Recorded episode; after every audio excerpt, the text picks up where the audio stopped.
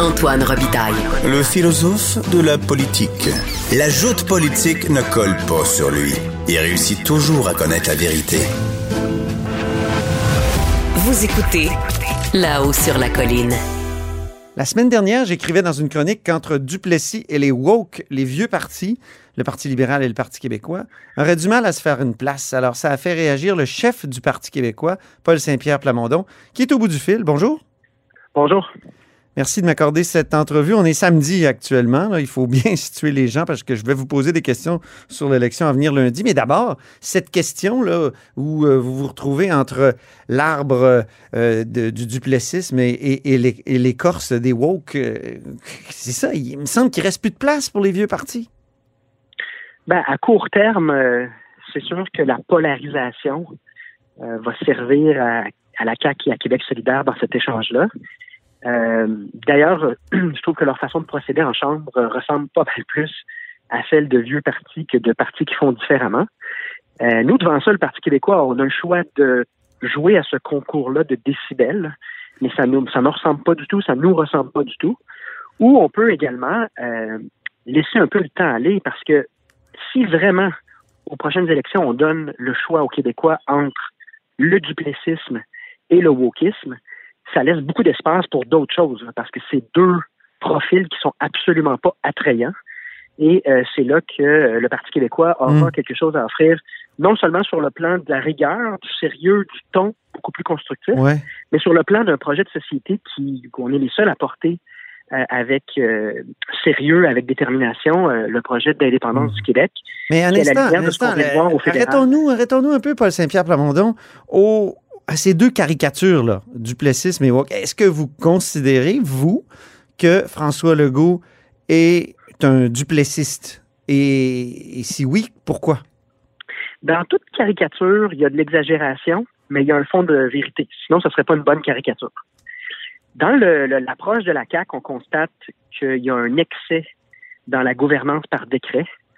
C'est un gouvernement qui fait peu de cas de la démocratie, notamment dans sa manière de contourner les commissions parlementaires, dans sa manière d'octroyer les contrats sans appel d'offres, de s'assurer de favoriser euh, ceux qui sont du bon bord. Il y a hmm. beaucoup de traits de personnalité dans ce gouvernement-là qui n'est pas sans faire penser à Duplessis. Bien oui, mais là, on est, en crise, on est en crise.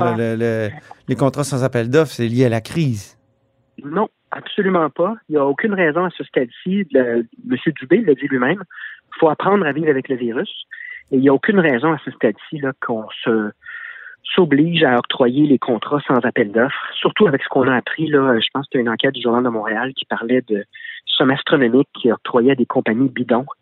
Euh, la vérificatrice générale va sûrement faire le ménage là-dedans, là, de donner leur juste, mais il n'y a rien qui justifie ce genre de gouvernance-là. Et clairement, la CAC euh, a une tendance à politiser la pandémie.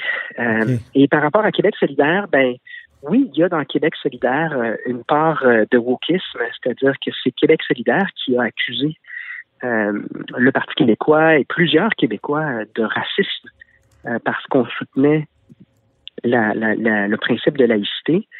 Et donc, c'est quoi le, wokisme? Je pense que on peut le résumer, c'est une forme d'intimidation pour s'assurer que certains débats n'aient pas lieu. souvent, c'est par des accusations très sévères qui sont lancées, mais dans, le but de taire le débat démocratique. C'est ce qu'on voit dans les universités. Donc, toute caricature est exagérée, mais il y a un fond de vérité. Et, moi, je pense qu'il y a de la place pour d'autres choses, pour une troisième voie mhm. plus raisonnable, pragmatique, constructive. Et euh, on Mais vous êtes grosso modo d'accord avec euh, François Legault qui traite euh, euh, QS de woke, puis Gabriel Nadeau-Dubois qui traite François Legault de duplessiste. Non, nous, on n'aurait pas fait ça.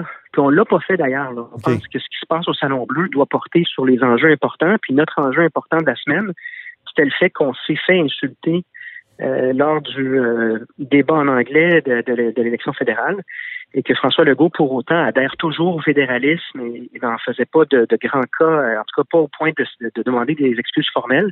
Nous, on a décidé de forcer le jeu puis de s'assurer que l'Assemblée nationale parlait à l'unisson. Et c'est donc pas un hasard que François Legault ait détourné le sujet et ait décidé de se lancer dans un échange exagéré avec Québec solidaire, c'est que ça permettait de ne pas parler de la situation avec les infirmières, de ne pas parler de la situation avec le Canada, de ne pas parler des sujets que le Parti québécois et le Parti libéral, disons-le, avaient préparés. Donc, il y a de la tactique politique là-dedans, mais comme je vous dis, nous, jamais on aurait euh, embarqué, on, on, aurait fait ça, puis on a fait le choix de ne pas embarquer dans ce concours de décibels-là, parce qu'on pense qu'il y a de l'espace pour une voie qui est plus constructive, puis plus respectueuse des institutions démocratiques. On peut quand même dire que la coalition Québec, la coalition Avenir Québec vous a piqué le thème de l'identité et elle piqué celui de l'économie au, Parti libéral du Québec? Ben, non, pas vraiment. En fait, euh, quand on regarde, par exemple, sur la langue française, la CAQ n'avait pas l'intention de bonifier euh, la loi 101 en début de mandat. Euh, durant la course du Parti québécois, on a parlé d'urgence linguistique. Ça a été ma première motion. À force de faire de la pression, la, la CAQ a décidé de bouger, mais encore là, comme elle le fait souvent, c'est beaucoup plus de communication que de mesures structurantes. Donc, on est toujours dans la situation où les démographes nous disent exactement ce que le Parti québécois a dit dès le départ. On était le seul parti à dire c'est nettement insuffisant et ça ne renversera pas la tendance lourde de déclin de la langue française. Donc, je pense qu'en termes de communication, la, la CAQ essaie de, de, de, de, de s'approprier tout ce qui est euh, identitaire ou structurant là, pour la nation québécoise. Dans les faits, par contre, dans leurs gestes, la vérité, c'est qu'il y a deux partis fédéralistes à euh, Québec et ce sont les partis euh, libéral et la CAQ. Mhm.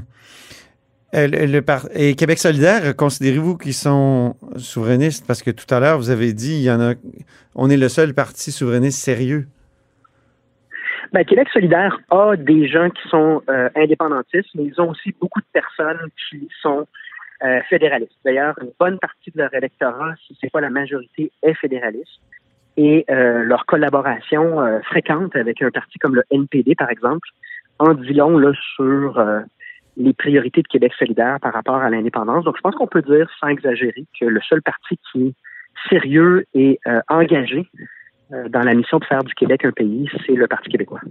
Qu'avez-vous pensé de la phrase de Gabriel Nadeau-Dubois qui a dit euh, J'ai pas envie de jouer à touche pas ma compétence avec Ottawa? Ben, c'est un autre exemple du fait que, euh, parce que c'est un, discours qui est identique à celui du NPD, c'est le discours de Jack Meeting qui dit Moi, je m'empêcherai pas d'intervenir quand un sujet me vient me chercher émotivement. je m'en chargerai pas dans les compétences. Euh, c'est un discours euh, qui, normalement, là, est celui des partis centralisateurs fédéralistes. Donc, ça revient à ce que je viens de vous dire sur euh, l'indépendance chez Québec solidaire. Il y en a qui sont indépendantistes chez Québec solidaire, j'en doute pas.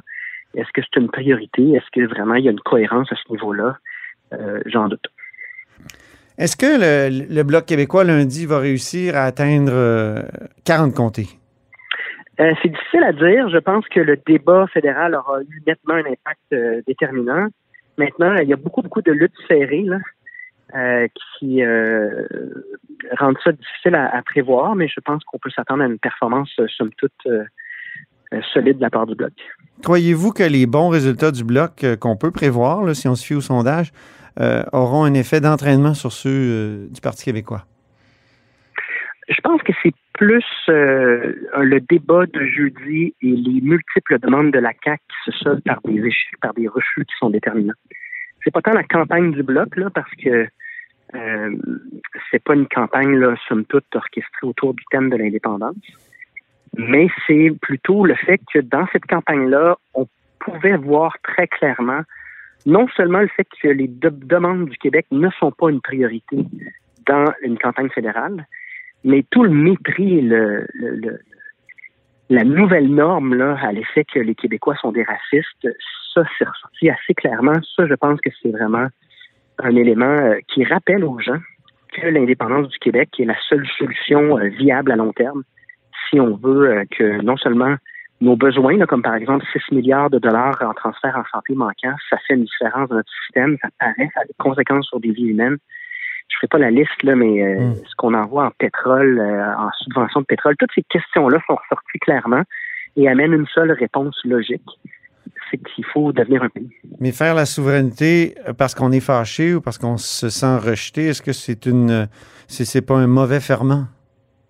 Ça prend les deux. Je pense que ça prend une prise de conscience que c'est euh, non viable. Si on a l'impression qu'on est déjà un pays alors qu'on ne l'est pas, ben ça crée un espèce de, de, de flottement euh, qui rend la question peut-être pas assez euh, importante dans l'esprit des gens. Là, je pense qu'elle elle, elle le devient, elle le redevient.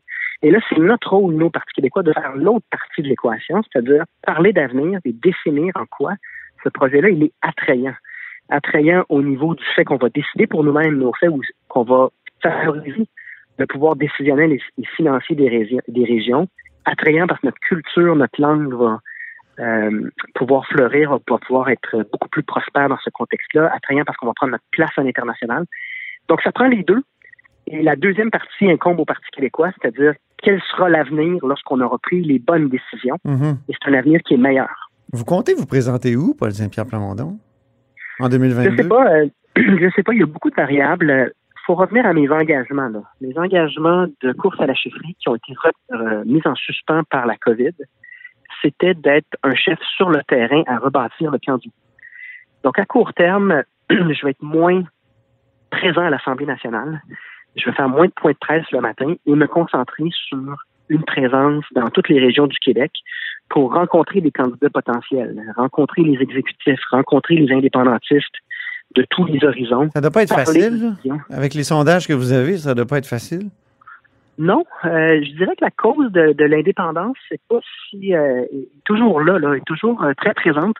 Donc en fait, tout le monde accepte de me rencontrer. Je pense que les, gens, en général, ont une bonne opinion. c'est sûr que les sondages en temps de pandémie reflètent une partie de la difficulté qu'on vit tous.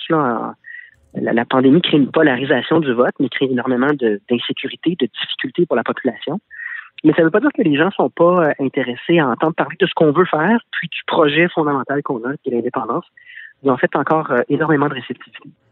Vous avez été candidat dans Prévost la dernière fois, en 2018. Est-ce que vous excluez de vous représenter dans Prévost? Non, je ne l'exclus pas. J'exclus rien, en fait. Je pense qu'il faut que j'y aille, faut, faut y aller par étapes. Puis, à titre de chef, ma priorité, c'est le parti, puis notre projet d'avenir. C'est là-dessus qu'il faut que je me concentre.